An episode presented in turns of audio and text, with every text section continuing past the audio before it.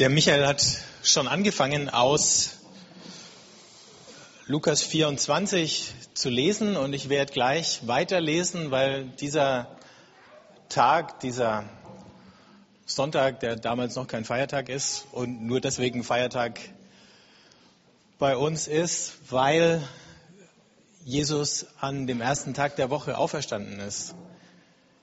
Dieser Tag war der Tag, als die Hoffnung zurückgekommen ist und deswegen haben Christen ab da jeden Sonntag ihren Gottesdienst gefeiert und nicht mehr am Sabbat. Aber so weit, wie wir es bisher gehört hatten in der Geschichte, war noch nicht klar, ob die Hoffnung tatsächlich zurückgekehrt war. Und ähm,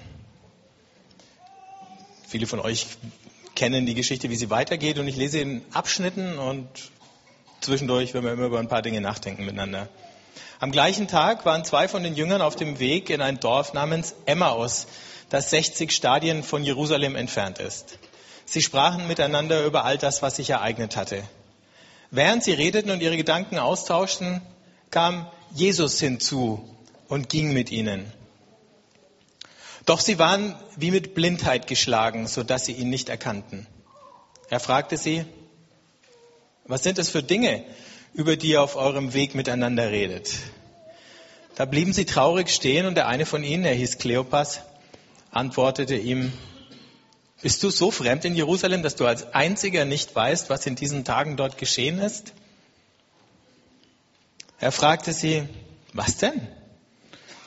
Sie antworteten ihm, das mit Jesus aus Nazareth.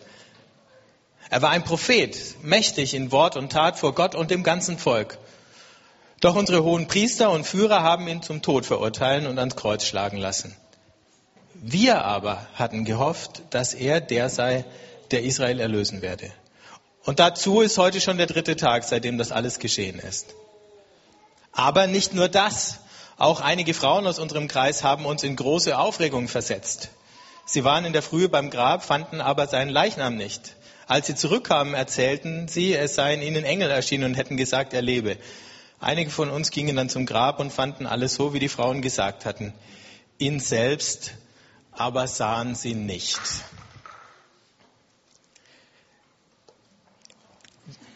Man spürt so richtig die, die Verwirrung, die aus dem Anfang dieser Geschichte spricht. Auf der einen Seite zwei Jünger, Kleopas und seine Frau wahrscheinlich, die da miteinander unterwegs waren nach Emmaus. Ähm, weil was hält sie noch in Jerusalem jetzt nach all diesen Ereignissen? Was gibt es noch für einen Grund, da zu bleiben? Wir haben gehofft, dass er der sei, der Israel erlösen werde, sagen sie da. Wir hatten gehofft. Plusquamperfekt.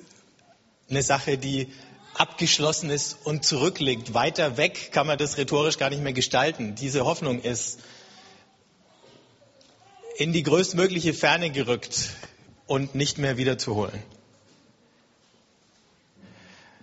Und viele von uns können das nachvollziehen, vielleicht auf einer kleineren Ebene, wie schwer es ist, sich überhaupt Hoffnung wieder zu erlauben, wenn man einmal enttäuscht worden ist. Wir kennen das wahrscheinlich alle aus irgendwelchen schwierigen äh, Beziehungen, aber es gibt ja auch noch andere Geschichten. Nehmen wir an, eine Firma steht kurz vor dem Bankrott. Sie holen jemanden, einen Sanierer, der hoffentlich den Turnaround, wie man so schön neudeutsch sagt, dann schafft und der versucht es eine Weile und alle denken, wenn wir uns jetzt noch feste anstrengen und wenn wir alle auf ein bisschen Lohn verzichten, dann schaffen wir es noch und dann plötzlich geht der Laden doch bankrott. Und wenn man dann so enttäuscht worden ist, dann wagt man gar nicht mehr überhaupt noch zu hoffen. Wenn man krank geworden ist und es nach einer chronischen oder äh, schweren Krankheit, vielleicht nach einer tödlichen Krankheit ausschaut und es kommt der Arzt, der sagt, ich habe da vielleicht eine Methode, mit der ich dich noch kurieren kann und es läuft gut und die Hoffnung steigt und aus irgendeinem Grunde schlägt es dann fehl und die Hoffnung bricht in sich zusammen, dann ist es schlimmer, als es vorher gewesen ist. Wenn ein unterdrücktes Volk Hoffnung sieht, weil sich da ein Retter ankündigt. Und wenn wir es einfach mal so hypothetisch durchspielen würden, nehmen wir mal an, der Dalai Lama würde sagen, er geht jetzt nach Tibet zurück.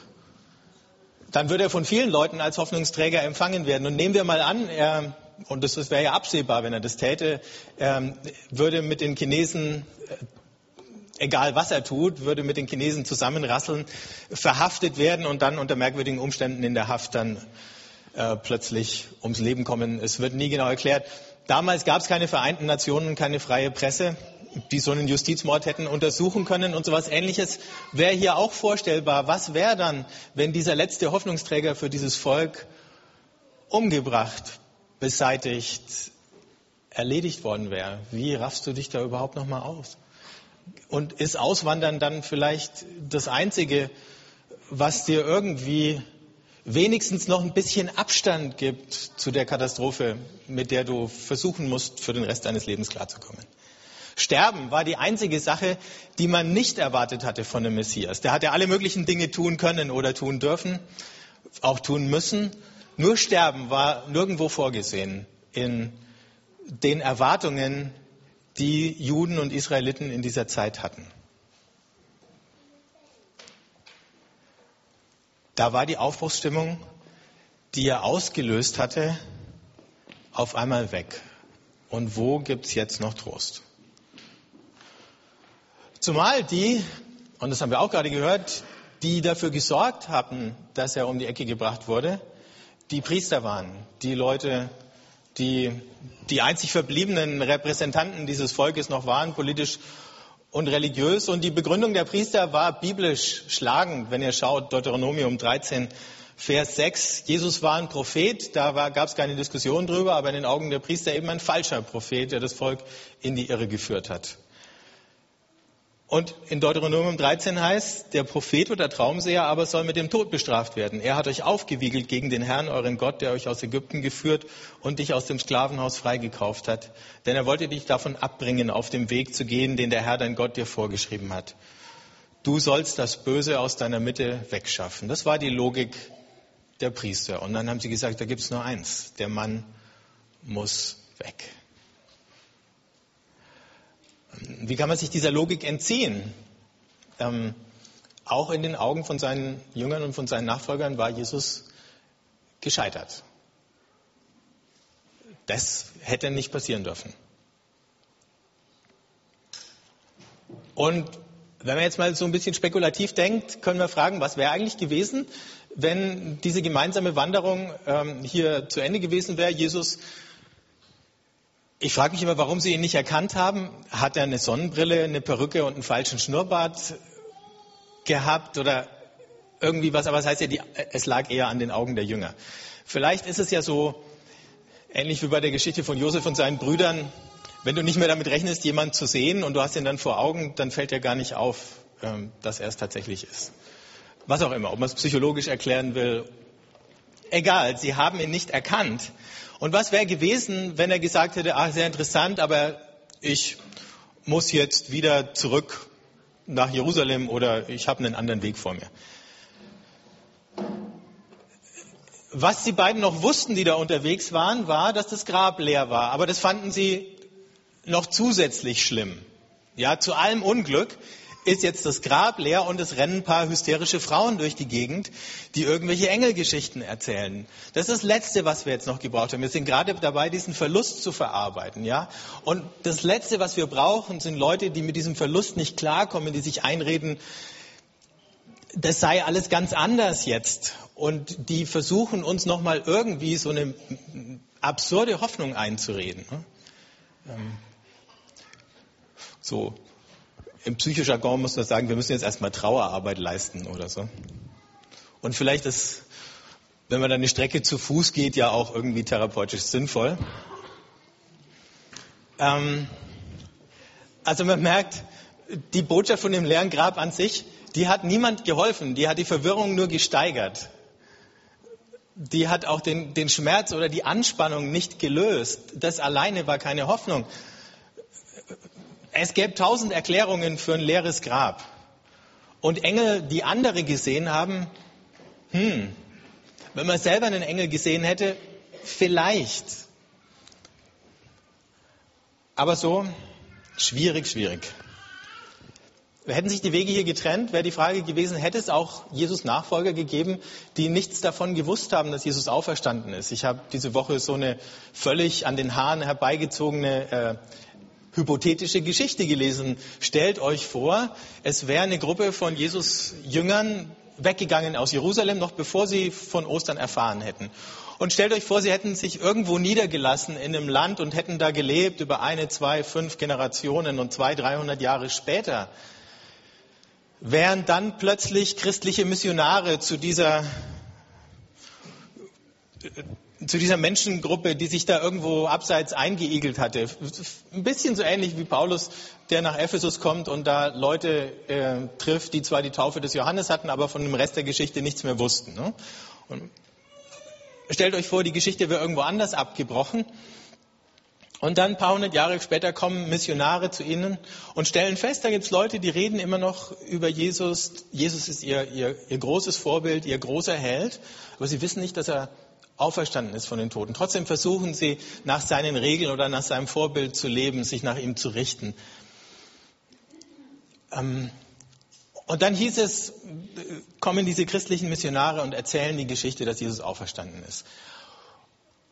Und dann beschließt diese ganze Gemeinschaft, das ganze Dorf oder was es dann ist, wir machen ein großes Fest. Aber am Abend dieses Festes plötzlich geht der Dorfälteste in seine Hütte und irgendwie scheint er bedrückt und einer von diesen Missionaren geht ihm hinterher und sagt, was ist los mit dir?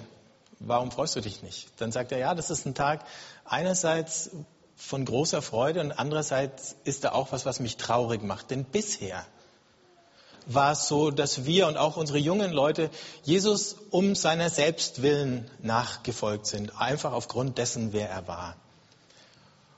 Und jetzt habe ich Sorge, dass sie ihm aus Opportunismus nachfolgen können, wegen dem, was er ihnen zu geben hat.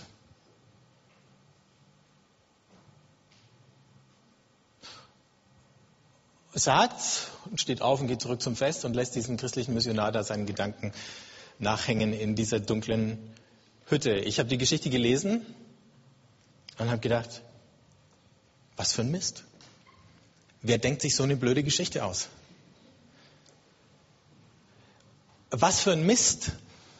Nur weil vielleicht manche Christen auf dieser Seite des Triumphs so vom Pferd fallen, dass sie nur noch vom Sieg und der Herrlichkeit reden und das ganze Leid ausblenden und verdrängen und sowas gibt es natürlich, dass man so eine Geschichte erfinden muss, die alles auf den Kopf stellt und dann sagt, würde ich Jesus auch nachfolgen, wenn ich wüsste, dass er nicht auferstanden ist oder nicht wüsste, dass er auferstanden ist, was im Grunde dasselbe ist. Diese Jünger hätten es nicht gemacht, die waren gute Juden. Die hatten keinen Grund, ihm nachzufolgen, wenn er nicht auferstanden wäre. Und wir hätten keinen Grund, ihm nachzufolgen, wenn er nicht auferstanden wäre. Paulus schreibt im ersten Korintherbrief, wenn Christus nicht auferstanden wäre, dann wärt ihr noch in euren Sünden. Das ganze Elend dieser Welt würde völlig ungebrochen andauern. Was für einen Grund gäbe es, irgendeinem Idealisten nachzutrauern der gescheitert ist. Was für einen Grund gäbe es, auch wenn das die edelsten und nobelsten Gedanken sind, die die Welt je gedacht hat, äh, daran festzuhalten, Jesus wäre ein tragischer Held gewesen. Und von denen gibt es viele. Die ganze antike Literatur ist voll von solchen tragischen Helden, die das Beste wollen und dann tragisch scheitern und zugrunde gehen und umkommen. Und es ist nicht irgendwie bloß ein fieser Gott, sondern es ist die ganze Wirklichkeit ähm, in dieser antiken Mythologie ist ein Kampf ums Überleben. Und der Kampf und das Leid und der Schmerz sind das Ursprüngliche. Und Frieden ist das, was man diesem Chaos um einen herum mit Mühe irgendwie ein bisschen abtrotzt. Und man muss versuchen, ihn zu behalten und zu bewahren, aber ab und zu gerät man in diese Mühle zwischen Chaos und Ordnung und manche werden da drinnen zermahlen und zerquetscht. Und die ganzen Tragödien haben nur eine Botschaft, die Welt ist grausam, find dich damit ab. Du wirst sie nicht ändern. Aber die Grausamkeit der Welt wird ein bisschen veredelt dadurch, dass da ein paar edle Menschen edel zugrunde gehen. Aber was, was diese Geschichten machen, ist einfach nur das Leiden und die Grausamkeit ein bisschen zu verklären. Ist Jesus ein tragischer Held? Verklärt er einfach nur das Leiden und die Grausamkeit der Welt? Rückt er sich in ein bisschen freundlicheres Licht? Sagt er, irgendwie ist alles Leid, was wir erfahren, zu irgendwas gut? Naja, vielleicht auch nicht. Nein. Das ist ein Gedanke, der der Bibel, dem Alten wie dem Neuen Testament, völlig fremd ist. Wir verehren keinen tragischen Helden. Manchmal wären wir selber gern tragische Helden. Wenn uns irgendwas passiert, dann stilisieren wir uns in unserem eigenen Weltschmerz und äh, versuchen da noch Haltung zu bewahren. Und, ähm, aber selbst das ist eine Option, die uns Gott einfach nicht offen lässt. Schauen wir, wie die Geschichte weitergeht. Da sagte er zu ihnen, begreift ihr denn nicht? Wie schwer fällt es euch, alles zu glauben, was die Propheten gesagt haben? Musste nicht der Messias all das erleiden, um so in seine Herrlichkeit zu gelangen? Und er legte ihnen dar, ausgehend von Mose und allen Propheten, was in der gesamten Schrift über ihn geschrieben steht. Sie erreichten das Dorf, zu dem sie unterwegs waren. Jesus tat, als wollte er weitergehen, aber sie drängten ihn und sagten, bleib doch bei uns, denn es wird bald Abend, der Tag hat sich schon geneigt. Da ging er mit hinein, um bei ihnen zu bleiben. Das Interessante an dieser Fortsetzung der Geschichte ist, Jesus fängt an zu erklären, er erklärt aber nicht, dass er tatsächlich auferstanden ist, sondern erklärt zuerst, warum er sterben musste. Also ich hätte eine andere Diskussion erwartet. Ne? Ich hätte erwartet, er sagt, Mensch, ähm, hier gibt es drei Bibelstellen, die sagen, es gibt eine Auferstehung von den Toten. Ähm, warum könnt ihr nicht glauben, dass dieses leere Grab eine Botschaft an euch ist und sowas? Nein, er geht zurück und sagt, ihr habt die ganze Geschichte noch nicht verstanden. Und auch der nette Zeitgenosse, der diese andere Geschichte erfunden hat, der hat eigentlich nicht verstanden, warum Jesus gestorben war. Wenn er Jesus zu so einer Art tragischem Held macht oder uns wenigstens vor die Frage stellt, würden wir ihm auch nachfolgen, wenn er das wäre. Weil Jesus nie ein tragischer Held sein wollte. Jesus war kein Idealist, der sagt, ich, ich mache keinen Kompromiss bei meinen ethischen Werten und äh, selbst wenn ich dafür umgebracht werde, äh, dann ist mir das recht, sondern Jesus war jemand, der diesen Weg, der diese Entscheidung, an dieses Kreuz zu gehen, bewusst getroffen hat, weil er erwartet hat, dass dadurch Gott eingreift und das Schicksal nicht nur sein eigenes, sondern das Schicksal von seinem Volk und das Schicksal der ganzen Welt wendet. Und nur deshalb ist Jesus ans Kreuz gegangen. Nicht, weil er leidensverliebt gewesen wäre, Also muss Jesus erstmal erklären, warum musste denn der Messias so einen Weg gehen? Er erklärt seinen Tod, aber er versucht nicht abstrakt zu beweisen, Auferstehung ist möglich. Er musste den Tod erklären, weil die Geschichte, die tatsächlich passiert war, die Wirklichkeit weit über das hinausgegangen war, was die Propheten angekündigt hatten. Habt ihr euch mal überlegt, was für Bibelstellen er ihnen jetzt vielleicht da äh, rausgezogen und zitiert hat? Wir schauen gleich mal ein paar an, ähm, die es vielleicht sein könnten. Leider werden die hier nicht aufgelistet, das wäre jetzt wirklich spannend gewesen. Ne? Aber weiß nicht, die hatten ihren Notizblock nicht einstecken, haben nicht mitgeschrieben, als sie da unterwegs waren und dann hinterher hat sie vielleicht, weil es so viele Bibelstellen waren, die Erinnerungen. Oder vielleicht war es dann einfach so klar, wie es jetzt auch aus dem Rückblick, aus dem die Geschichte das formuliert war, das ganze Alte Testament hat im Grunde schon diese Geschichte erzählt, nur keiner konnte sehen. Sie waren für das, was in dieser Schrift stand, genauso blind, wie sie für den Jesus, der neben ihnen lief, blind waren bis zu dem Augenblick. Aber worum es hier geht, ist, dass Jesus zeigt, das Kreuz, das Leiden und diese Auferweckung, die gehören zusammen. Und natürlich ist das eine die notwendige Voraussetzung für das andere, äh, allein schon in der äh, geschichtlichen Abfolge, aber es ist eine Geschichte, es ist eine Tat Gottes, die sich da durchzieht. Und zwar deswegen, weil Gott in der Auferweckung den rechtfertigt, der gekreuzigt worden ist. Gott rechtfertigt nicht das Kreuz. Das Kreuz bleibt ein Folterinstrument, es bleibt, der Vorgang bleibt ein Justizmord, der bleibt untragbar. Gott rechtfertigt nicht das Kreuz, aber er rechtfertigt den, der gekreuzigt worden ist. Er verurteilt indem er den Gekreuzigten aufweckt, das System, das ihn ermordet, gekreuzigt oder, wenn ihr so wollt, auch geopfert hat. Und Gott stellt sich zu dem, der gelitten hat, aber er verklärt nicht das Leid an sich. Das Leid an sich. Und das wird in dieser Geschichte dann sichtbar, das wird an Ostern sichtbar, das Leid an sich hat keinen Wert. Welche Bibelstellen wird er zitiert haben? Überlegen wir mal. Vielleicht hat er Psalm 22 zitiert, den Jesus zitiert hat, kurz bevor er gestorben ist. Mein Gott, mein Gott, warum hast du mich verlassen? Aber dieser Psalm geht weiter. Und die Leute, die viel bibelfester waren als wir, ähm, ich weiß nicht, wer es mitbekommen hat, Antenne Bayern hat diese Tage äh, so ein Quiz gemacht, wie bibelfest bist du? Und da wurde irgendwie ein Satz entweder aus der Bibel oder aus irgendeinem Lied zitiert. Ähm, und dann mussten die Leute raten, war es jetzt die Bibel oder war es irgendein Lied? Und was ich ganz toll fand, ist, dann haben sie einen Satz aus den Sprüchen Salomos äh, zitiert. Ähm, eine meiner Lieblingsstellen, da geht es um den Wein und was passiert, wenn man betrunken ist und so.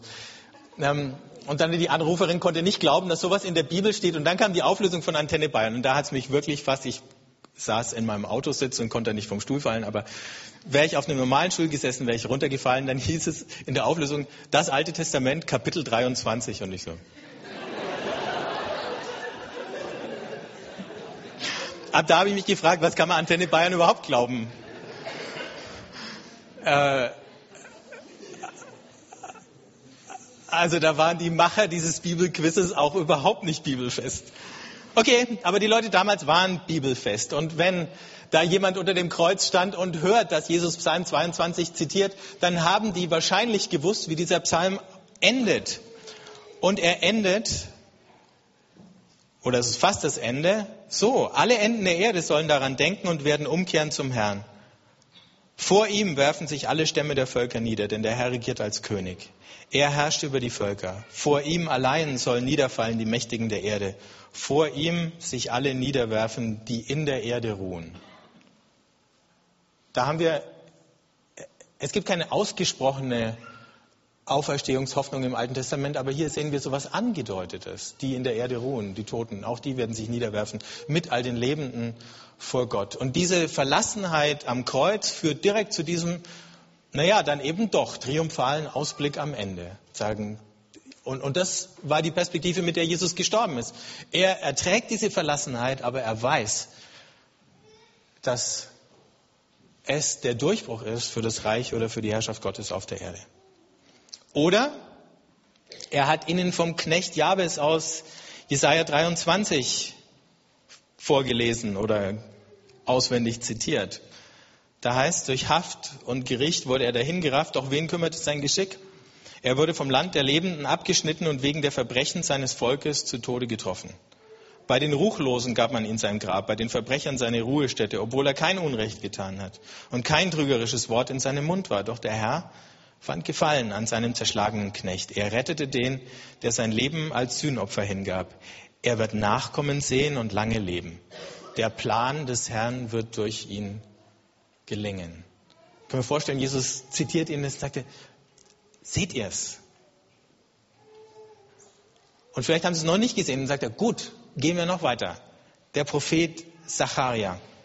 Und ich nehme die Verse einfach aus Zeitgründen ein bisschen aus dem Zusammenhang und springe von einem zum nächsten. Äh, Saharia 12, und sie werden auf den blicken, den sie durchbohrt haben. Da geht es um den Leidensmessias im Buch Sacharia. Sie werden um ihn klagen, wie man um einen einzigen Sohn klagt. Sie werden bitter um ihn weinen, wie man um den Erstgeborenen weint.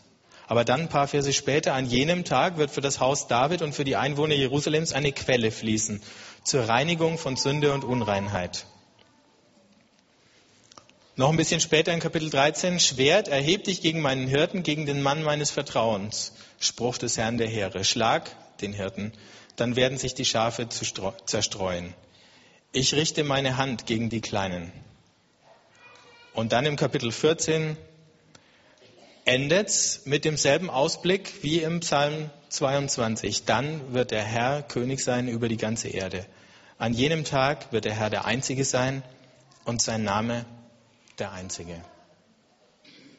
Da stehen viele andere Dinge noch dazwischen, die ich ausgelassen habe, aber der Bogen der Gedanken ist derselbe. Gott hat da jemanden berufen, er hat ihn erwählt, er hat ihm diese Rolle des Messias gegeben.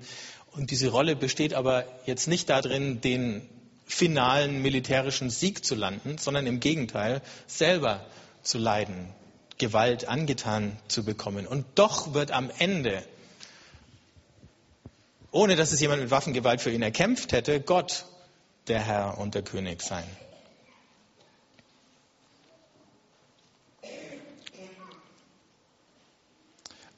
Und sie, sie haben irgendwie angebissen.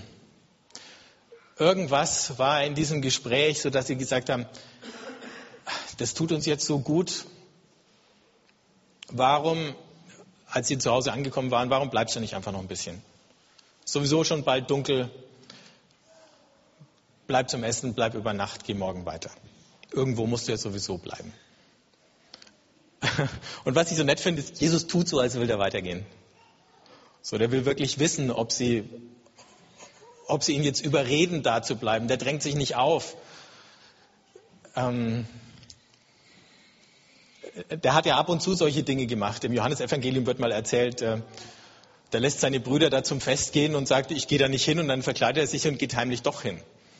Also ab und zu hat Jesus so, naja, wie soll ich sagen, kleine Spielchen aus bester Absicht wahrscheinlich gemacht mit seinen Leuten. Aber dann bleibt er. Und ich lese weiter in der Geschichte Lukas 24. Und als er mit ihnen bei Tisch war, nahm er das Brot, sprach den Lobpreis, brach das Brot und gab es ihnen. Da gingen ihnen die Augen auf und sie erkannten ihn. Dann sahen sie ihn nicht mehr. Und sie sagten zueinander, brannte uns nicht das Herz in der Brust, als er unterwegs mit uns redete und uns den Sinn der Schrift erschloss. Noch in derselben Stunde brachen sie auf und kehrten nach Jerusalem zurück.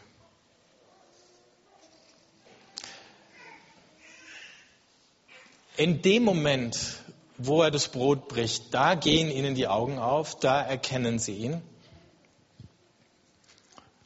Und in dem Moment, wo sie ihn erkennen, da ist er auf einmal weg wieder so was Verrücktes in dieser Geschichte.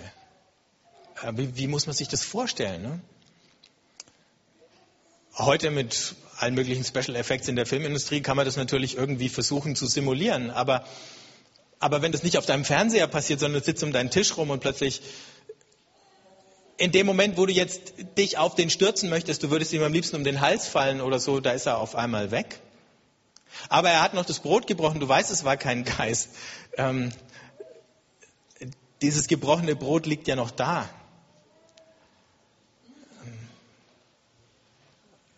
Was war jetzt los? In dem Moment, wo er das Brot bricht, da überblenden sich diese Bilder, das, was die beiden da an ihrem Tisch vor Augen sehen, plötzlich mit vielen anderen Bildern, wo Jesus das Brot gebrochen hat. Im Haus von dem Zöllner oder den Sündern. Oder, und auch das waren ja diese Einladungen, die Jesus angenommen hat, ein Ausblick auf das große Freudenmal am Ende, wenn Gott kommt und wenn er die ganze Welt neu schafft und wenn er alles in Ordnung bringt, was in Unordnung geraten ist, dann werden die Erlösten zusammen mit Gott ein Dankopfermahl halten auf dem Zion. Und die Erinnerung an die vielen Male, wie Jesus in dem Jüngerkreis gesessen hat und das Brot gebrochen hat. Das heißt, diese Beziehung, die damals angefangen hat, die dauert an oder die hat wieder neu begonnen in der Auferweckung. Und es ist wichtig, dass wir verstehen, die christliche Vorstellung von Auferweckung ist ganz konkret und physisch und leiblich.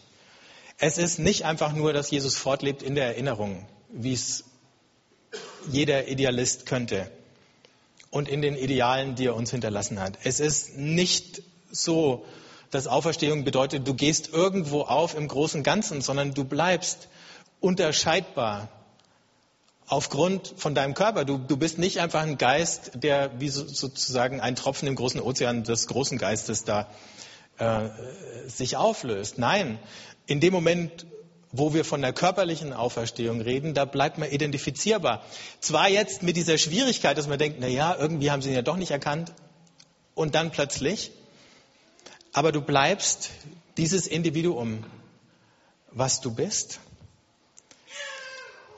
Und weil du dieses Individuum bleibst, bleiben die Beziehungen zwischen den Individuen, die wir alle sind, bestehen. Das heißt, es gibt nicht einen Himmel, in den du als körperlose Seele dann irgendwo einwanderst. Das waren Vorstellungen, die vielleicht die Griechen oder die Römer hatten. Wenn wir die nächste Folie sehen, ähm, nochmal klicken, dann wird es kommen. Jo, ähm, das ist ein Bild, mit dem viele von uns auch konfrontiert worden sind. Man denkt, es gibt da, Mensch besteht aus Leib und Seele. Der Leib ist materiell und vergänglich und die Seele ist dann das, was übrig bleibt, wenn der Leib von den Würmern äh, gefressen worden ist. Und die wandert dann in den Himmel. Ähm, so haben sich die Griechen das auch vorgestellt. Bis dahin, dass dann diese Seele dann irgendwann wieder zurückkam ähm, und oder möglicherweise zurückkam. War zumindest denkbar. Aber jetzt brauche ich die nächste Grafik. Juden haben sich Gott anders vorgestellt. Ich habe mir die Grafik hier geklaut von Dallas Willard, aber ich finde, er hat es toll auf den Punkt gebracht. Der hat konzentrische Kreise ganz im Zentrum der Person. Das alles ist die Person. Und Seele kann man am besten übersetzen, entweder mit ich oder mit dem, was wir heute in unserer Sprache Personen nennen. Und ganz innen ist Geist, Herz und Wille. Darum herum gruppiert sich das, was wir manchmal mit Seele bezeichnen, denken und fühlen. Darum herum der Körper. Und weil wir körperliche Wesen sind, sind wir soziale Wesen. Nur deswegen können wir miteinander kommunizieren, weil wir uns in die Augen schauen können, weil wir sprechen, hören können, weil wir uns berühren können. Nur deswegen geht es. Deswegen gehört der Körper dazu. Und das Soziale. Und all das zusammen All das zusammen, also ich, mit meinen Gefühlen, mit meinen Gedanken, mit meinen Beziehungen, mit meinem Körper, ich bin dieses lebendige Wesen, diese lebendige Seele, von der in der Schöpfungsgeschichte dann die Rede ist. Da heißt es, Adam wurde eine lebendige Seele, aber diese lebendige Seele hatte schon längst einen Körper. Und deswegen ist es völlig undenkbar für den Juden, dass es eine körperlose Auferstehung gibt. Das geht nicht. Auferstehung gibt es nur als Teil der Neuschöpfung nicht nur des ganzen Menschen, sondern der ganzen Welt. Und jetzt stehen wir vor der Frage, wie müssen wir uns das vorstellen mit diesem auferstandenen Jesus, der da eben so, so auf der einen Seite anders und auf der an, anderen Seite so, so wahnsinnig konkret ähm, erschienen ist. Der derselbe ist und doch verwandelt war. Und vielleicht kann man sich in unseren Begrifflichkeiten nur so vorstellen, wir sind gewohnt, äh, es gibt drei Dimensionen ne, im Raum. Länge, Höhe, Breite oder sowas. Und wenn man noch ein bisschen weiter denkt, dann könnte man, wenn man ein bisschen ähm, Physik mal gehabt hat, dann kommt vielleicht noch die Zeit als eine vierte Dimension dazu. Soweit haben wir es. Äh, Mathematiker können schon mit x Dimensionen rechnen. Das ist auch nicht so schwer, das Rechnen. Nur vorstellen kann man sich es leider nicht. Ähm aber als dreidimensionales Wesen kann ich auf einem zweidimensionalen Blatt ganz komisch erscheinen. Ja? Ich könnte jemand, der in, dies, in, diesen zwei Dimensionen lebt, als dreidimensionaler extrem nahe kommen, ohne dass er es sieht. Ich wäre in meiner Dimension ihm näher als zwei Punkte, die an unterschiedlichen Enden von diesem Blatt möglicherweise in Sichtweite noch liegen würden. Und trotzdem wäre ich nicht wahrnehmbar in diesen zwei Dimensionen. Das würde zum Beispiel erklären, warum Jesus in unseren drei Dimensionen, nehmen wir einfach mal an, Jesus hat Dimension X, seit er auferweckt worden ist. Nehmen wir mal an, wir alle werden die irgendwann haben. Ähm, dann wäre denkbar, warum er plötzlich in diesen drei Dimensionen erscheinen und verschwinden kann ohne dass wir sagen würden, ähm, das, was er vorher war, also ohne dass wir sagen müssen, es ist ein Geist, ja? sondern er ist noch genauso konkret oder vielleicht eben noch viel realer, als er bis dahin war. Das ist nur ein Gedankenspiel und wenn euch das jetzt verwirrt, dann vergesst es gleich wieder. Ja? Es geht mir nur darum zu sagen, nein, wovon hier geredet wird und, und da wird ja so unbeholfen geredet und es wird, wird so verzweifelt versucht, irgendwie greifbar oder erklärbar oder nachvollziehbar zu machen, was da an verwirrenden Dingen passiert wird, äh, passiert war, weil keine Sprache dafür da war und weil wir heute immer noch kaum eine Sprache dafür haben, was da passiert ist. Weil es so einmalig, so völlig ohne Parallele äh, ist und doch Dinge passiert sind, an denen man nicht mehr vorbei kann. Und weil das so ist, wird eben der Tod, den Jesus erlitten hat, nicht verklärt, sondern entzaubert. Der Tod ist auf einmal so armselig, so hässlich, so widerlich, wie er ist. Aber er ist keine Bedrohung mehr. Wir müssen den Tod nicht schönreden, weil wir wissen, dass er überwunden worden ist. Und genau das gilt für all die anderen Begleiterscheinungen oder Schatten, die der Tod vorauswirft, ob es jetzt Krankheit oder Einsamkeit oder Streit, Hass, Verzweiflung, Depression ist. Und es wird wieder bestätigt, so eine Tragödie, die würde sagen, das Böse gehört zur Wirklichkeit unauflöslich dazu und du kriegst es nicht raus, du kannst dich nur damit abfinden. Die Geschichte von Ostern sagt, das Böse ist nicht ursprünglich. Ursprünglich war die Welt gut und am Ende wird sie wieder gut sein. Und das Böse ist eine vorübergehende Erscheinung. Und es wird von Gott beseitigt und es wird überwunden. Und deswegen sagt dann der Paulus, werdet nicht müde, das Gute zu tun, weil das ist das Einzige, was bleibt. Aber das wird bleiben. Auch das Gute, das wir tun. Weil es nicht ursprünglich ist, das Böse oder das Dunkle, ist es auch nicht endgültig. Und deswegen, und das haben die Jünger sofort verstanden, war Ostern der Aufruf, diese Rebellion gegen den Tod, gegen seinen Stachel, von dem hatten wir es am letzten Ostersonntag, ähm, mit dem er uns in die Verzweiflung und Resignation treiben will, aufzunehmen diesen Aufruhr, den Jesus schon angefangen hat und für den er mit dem Kreuz bestraft und beseitigt werden sollte, aber es hat eben nicht funktioniert. Gott hat sein letztes Wort gesprochen und damit Jesus von den Toten zurückgeholt, endgültig. Und jetzt in einer Art und Weise, dass er dem Tod nicht nochmal in die Hände fällt. Und das alles muss irgendwo in wenigen Momenten dann zumindest so im Keim oder im Ansatz vor den Augen von Kleopas und seiner Frau langsam gedämmert haben. Wir kriegen ja in diesen Geschichten die Pausen nicht erzählt. Ich kann mir vorstellen, die saßen da erstmal eine Viertelstunde fassungslos an dem Tisch, bis irgendeiner Worte gefunden hat und gesagt hat,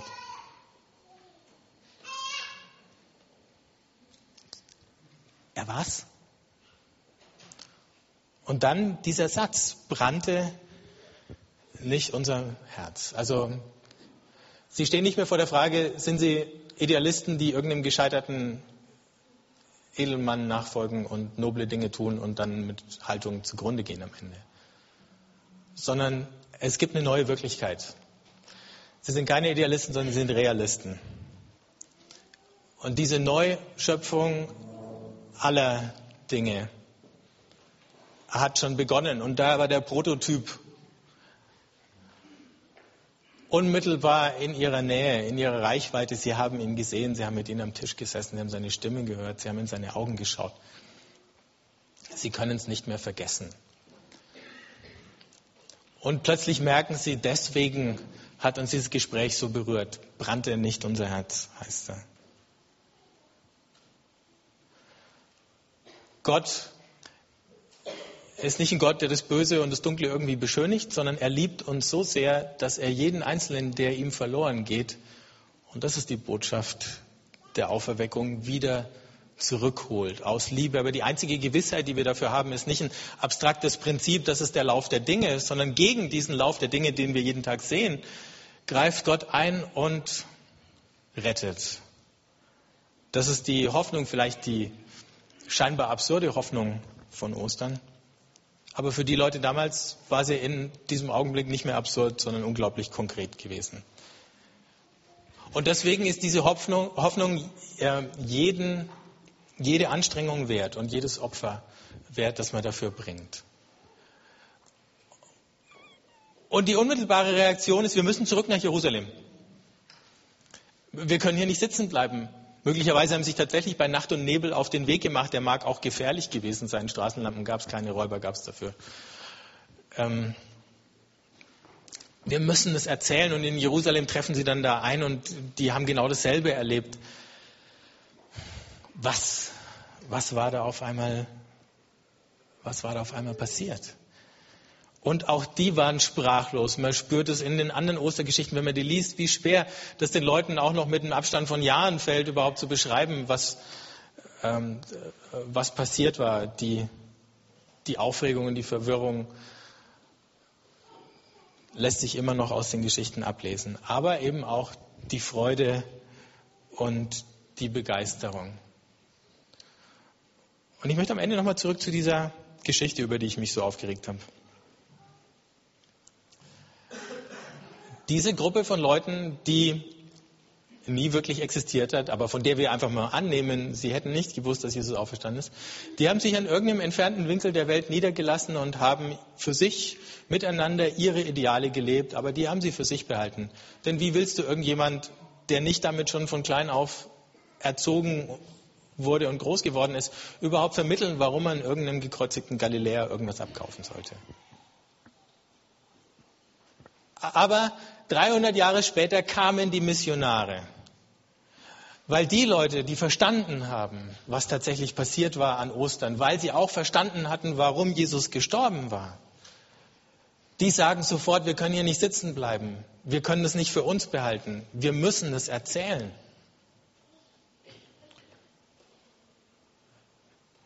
Es wäre ein Verbrechen, diese Hoffnung für uns zu behalten, wenn wir sie denn haben. Das muss die ganze Welt hören, weil es das Schicksal der ganzen Welt beeinflusst. Deswegen sagen die, wir gehen nach Jerusalem. Und die Jerusalemer, in dem Moment, wo sie es gehört haben, fangen auch an, erstens hinaus in die Stadt zu gehen. Dann, gut, muss noch warten bis Pfingsten, aber wir kürzen ein bisschen ab.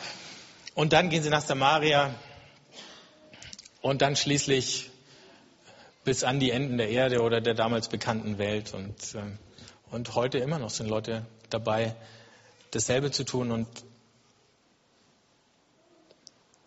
und für uns die Frage neu, lassen wir uns davon nochmal so berühren, dass unser Herz brennt und dass wir dann sagen, wir können es nicht für uns behalten. Wir müssen es erzählen. Und ich glaube, dazu ist diese Geschichte die schönste Einladung, die wir überhaupt bekommen können. Ich würde gerne beten. Wenn ihr wollt, steht doch auf.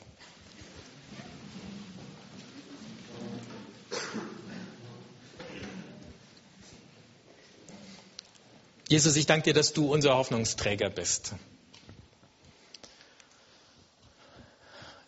Dass du uns selbst dann trägst, wenn unsere Hoffnung am Ende ist, wenn unsere Kraft weiter zu hoffen erloschen ist.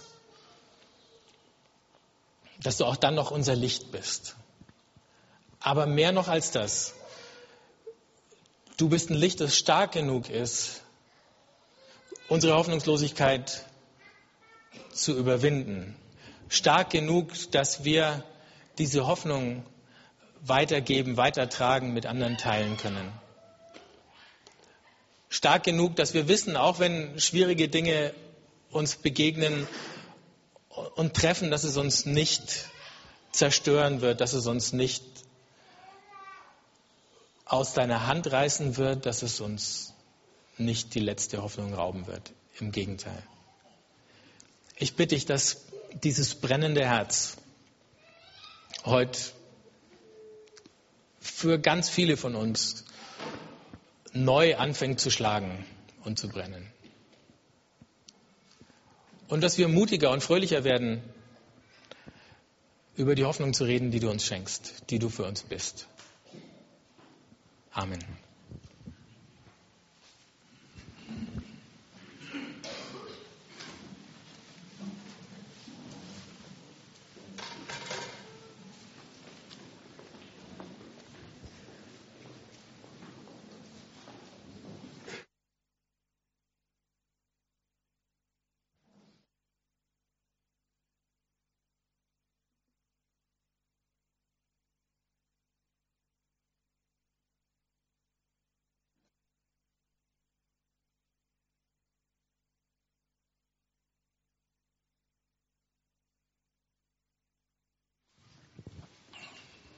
Wir haben gerade gehört, dass